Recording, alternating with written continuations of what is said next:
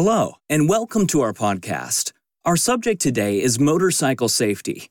Anyone who is a motorcyclist themselves or has friends who are will know that nothing is more important than safety. Even so, riding a motorcycle should still be fun. And to make sure that motorcyclists get home safe and sound, Bosch has come up with safety systems specifically for motorbikes because Bosch wants to rethink the mobility of the future and make it as accident free, emissions free, and fascinating as possible. The topic of safety is especially critical. How? Motorcyclists are still among the most vulnerable road users. They are 20 times more at risk of being killed in an accident than car drivers. Bosch believes its three step safety concept can help. At Bosch, Fevzi Yildirim is head of European operations for the two wheeler and power sports unit. Stage one is about stabilizing the motorbike when it brakes and accelerates. Take the example of ABS. It already makes riding much safer in all kinds of vehicle classes.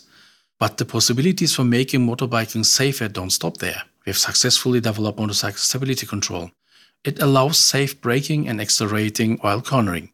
This could help prevent up to the one third of all accidents in Germany. Stage two of the Bosch safety concept is radar based assistance systems. Giving motorcycles radar as a sensory organ makes new motorcycle assistance and safety functions possible while providing an accurate picture of the vehicle's surroundings. Our safety systems are teaching motorcycle how to see and feel and taking motorcycle safety to a completely new level. They reduce the risk of accidents, especially in dangerous situations such as bends or wet surfaces. One in seven motorcycle accidents can be prevented this way. We want to stop motorcycle fatalities in road traffic. There are two main reasons why motorcyclists are involved in accidents. Either they lose control or they collide with other vehicles. With the new Bosch technology, dangerous traffic situations such as these will not even occur in the first place. Here, Bosch makes use of technologies commonly used for automated driving in cars. These radar based assistance systems have three functions. The radar-based assistance system contains three main functions. One of them is the adaptive cruise control, so-called ACC. The function keeps the distance in the dense traffic situation to the front uh, vehicle. It prevents collisions because it keeps the speed and the distance in constant way. And it's a useful function in the freeway and long country roads. Connected to the adaptive cruise control, the second function is the forward collision warning. If the bike gets too close to the vehicle in front, this function warns the rider in an acoustic, optical, or haptic way to avoid the collision. The third function is the so-called blind spot detection. It keeps an eye in all directions and helps riders change lanes safely.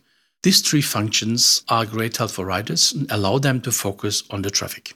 The third stage of the Bosch safety concept considers future developments. The idea is to use connectivity to protect motorcyclists. The third stage uses connectivity to allow vehicles to tell each other and their surroundings about things such as location, direction of travel, and speed.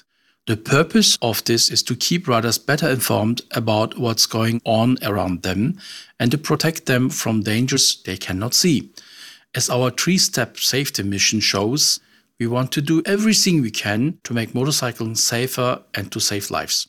Bosch technology is invented for life. Its engineers contribute plenty of experience of their own. For example, Fevzi Yildirim is himself a motorcyclist, as well as a family man. Most of the two wheel and power sport members are self riders.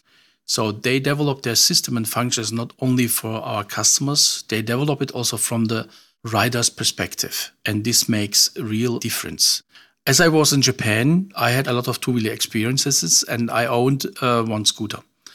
I had one accident with that one. And uh, from today's perspective, this could be avoidable with a cubed ABS. And this shows me again that the ABS technology is necessary for all types of vehicles around the globe. By the way, if you'd like to find out more, go to www.bosch-motorcycle.com.